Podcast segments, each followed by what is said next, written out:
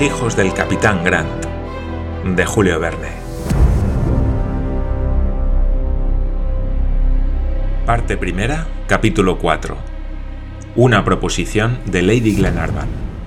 Durante la conversación precedente, Lady Helena no había hablado de los temores que en sus cartas o telegramas revelaba Lord Glenarvan respecto de la acogida que había merecido su petición a la Comisión Permanente del Almirantazgo ni una palabra dijo acerca del probable cautiverio del capitán Grant entre los indios de América Meridional.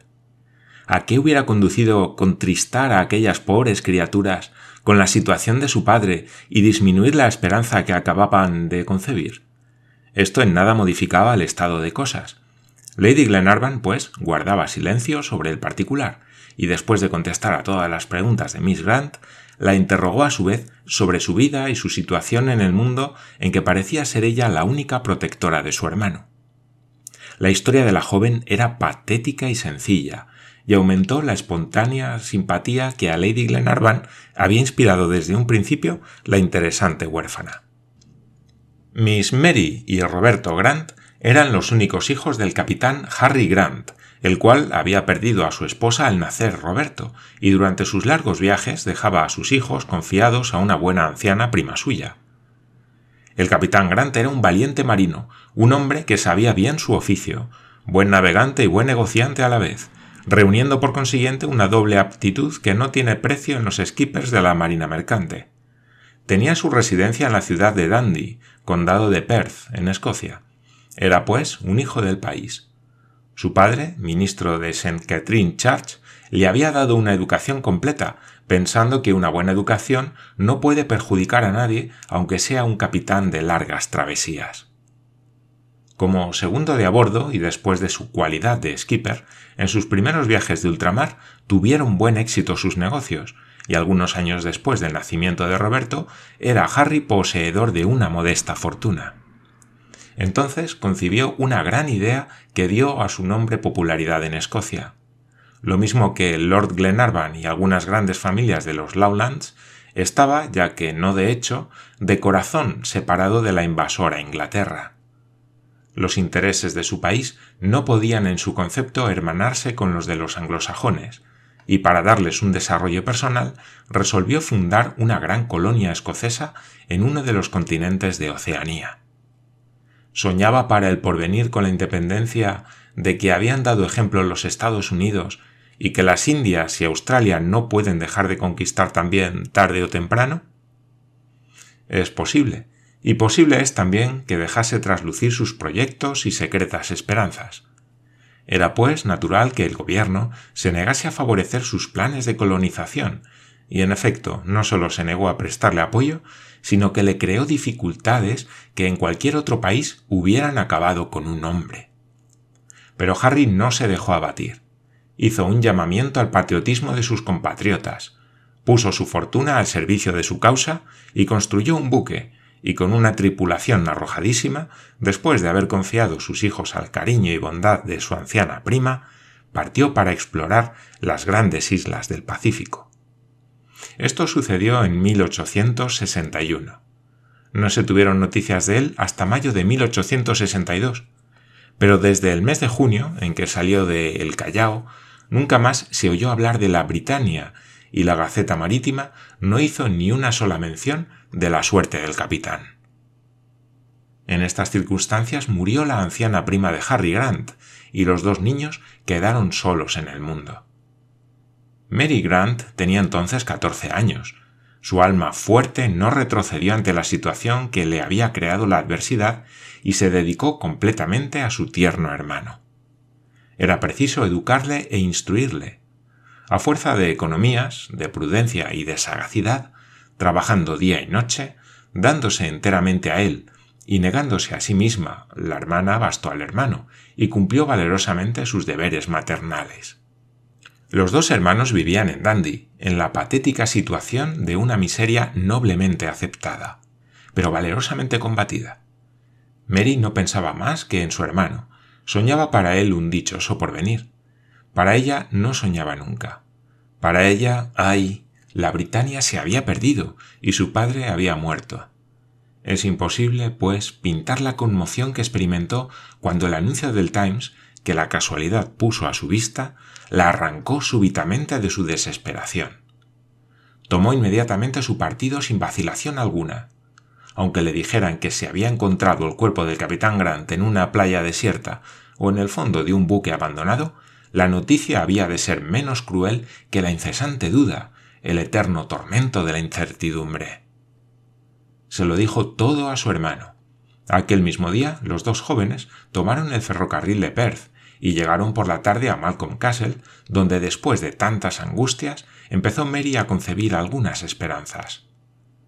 Tal fue la dolorosa historia que refirió Mary Grant a Lady Glenarvan, y se la refirió con la mayor sencillez, sin pensar siquiera que en lo que había hecho, en sus largos años de prueba, se había conducido como una verdadera heroína pero Lady Helena lo pensó por ella, y varias veces, sin ocultar sus lágrimas, estrechó en sus brazos a los dos hijos del capitán Grant. Parecía que Roberto oía aquella historia por primera vez. Abría desmesuradamente los ojos, escuchando a su hermana. Comprendió todo lo que por él había hecho, todo lo que por él había sufrido, y por fin, abrazando a su hermana, dijo Ah, mamá, mi querida mamá, exclamó sin poder contener aquel grito que salía de lo más profundo de su corazón. Durante esta conversación la noche había cerrado completamente. Lady Helena, teniendo en cuenta el cansancio de las dos pobres criaturas, no quiso prolongar más la conversación y los mandó conducir a sus habitaciones, donde se durmieron y soñaron en un porvenir mejor. Apenas salieron, Lady Helena llamó al mayor y le refirió todos los incidentes de aquella tarde. Virtuosa joven es Mary Grant, dijo McNabbs, después de oír a su prima. Quiera el cielo que mi esposo obtenga un buen resultado, respondió Lady Helena. Si no lo obtuviese, la situación de esas dos criaturas sería horrible.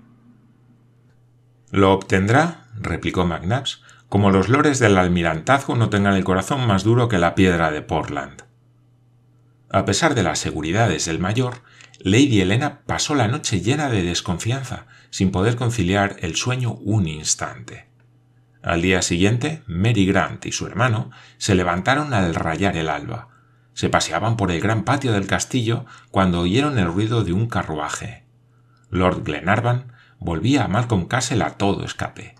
Inmediatamente Lady Helena, acompañada del mayor, apareció en el patio y corrió a recibir a su esposo.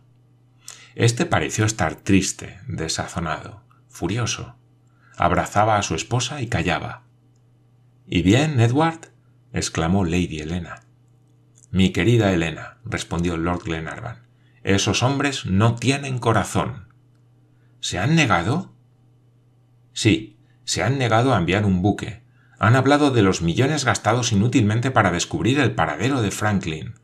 Han calificado el documento de oscuro e ininteligible han dicho que la pérdida de esos desgraciados data ya de dos años y que había pocas probabilidades de encontrarlos. Han sostenido que prisioneros de los indios habrán sido conducidos tierra adentro y que no es cosa de registrar toda la Patagonia para buscar tres hombres, tres escoceses, y que las investigaciones serían vanas y peligrosas, y que el número de víctimas que costarían sería mayor que el que se podría salvar con ellas.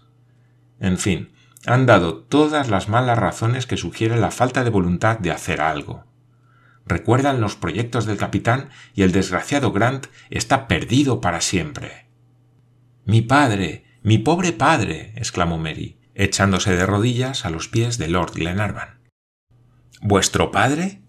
¿Cómo, Miss? dijo el lord sorprendido, viendo a sus pies a aquella joven. Sí, Edward, Miss Mary y su hermano, respondió Lady Helena, los dos hijos del capitán Grant, a quienes el almirantazgo condena a quedarse huérfanos. Ah, Miss, repuso Lord Glenarvan, levantando a la joven, si hubiese sabido que estabais presente. No dijo más. Un penoso silencio, que interrumpían los sollozos, reinaba en el patio. Nadie levantaba la voz, ni Lord Glenarvan, ni Lady Helena, ni el mayor ni la servidumbre del castillo colocada silenciosamente alrededor de sus señores. Pero todos aquellos escoceses protestaban con su actitud contra la conducta del gobierno inglés. Pasados algunos momentos, el mayor tomó la palabra, y dirigiéndose a Lord Glenarvan le dijo ¿No queda, pues, ninguna esperanza? Ninguna. Pues bien, exclamó el joven Roberto, yo iré a buscar a esas gentes y. veremos. Roberto no acabó sus amenazas, porque su hermana le detuvo, pero sus puños cerrados revelaban intenciones poco pacíficas. No, Roberto, no, dijo Mary Grant. Demos gracias a estos buenos señores por lo que han hecho por nosotros. Les quedaremos eternamente reconocidos. Y partamos. Mary. exclamó Lady Helena. ¿A dónde queréis ir? dijo Lord Glenarvan. Voy a echarme a los pies de la reina, respondió la joven y veremos si es sorda a las súplicas de los hijos que le piden la vida de su padre. Lord Glenarvan movió la cabeza, no porque dudara del buen corazón de su graciosa majestad, sino porque sabía que Mary Grant no podría llegar hasta ella. Los que suplican llegan rara vez a las gradas de un trono, y parece que sobre la puerta de los palacios reales está escrita la advertencia que los ingleses ponen en la rueda de los timoneles de sus buques, se ruega a los pasajeros que no hablen al timonel. Lady Helena había comprendido el pensamiento de su esposo. Sabía que la joven iba a practicar una gestión inútil y que los dos pobres hermanos arrastrarían en lo sucesivo una existencia desesperada. Concibió entonces una idea grande y generosa. Mary Grant, exclamó, esperad, hija mía, y escuchad lo que voy a decir. La joven, que tenía a Roberto cogido de la mano, disponiéndose a partir, se detuvo. Entonces Lady Helena, con los ojos llenos de lágrimas, pero con voz firme y facciones animadas, se acercó a su esposo. Edward, le dijo, el capitán Grant, al escribir y echar al mar su carta, la confiaba al cuidado del mismo Dios. Dios nos la ha enviado a nosotros, sin duda, Dios ha querido que nos encargásemos nosotros de la salvación de esos desgraciados. ¿Qué queréis decir, Elena? preguntó Lord Glenarvan. Reinaba un profundo silencio. Quiero decir, continuó Lady Helena, que debemos considerar como una gran dicha el poder empezar con una buena acción la vida de matrimonio. Vos, mi querido Edward, habéis proyectado para complacerme un viaje de recreo. Pero, ¿qué más recreo ¿Qué más placer que el de salvar a estos desventurados a quienes abandona su patria? Elena, exclamó Lord Glenarvan. Sí, me comprendéis, Edward. El Duncan es un magnífico buque. Puede arrostrar los mares del sur, puede dar la vuelta al mundo, y la dará en caso necesario. Partamos, Edward. Vamos a buscar al capitán Grant. Al oír tan dignas palabras, Lord Glenarvan tendió los brazos a su esposa y mientras él la estrechaba contra su corazón, Mary y Roberto le besaban las manos. Y durante aquella emotiva escena, la servidumbre del castillo, conmovida y entusiasmada, lanzó este grito de reconocimiento salido del corazón. ¡Hurra por la señora de Luz! ¡Hurra! Tres veces hurra por Lady y Lord Glenarvan.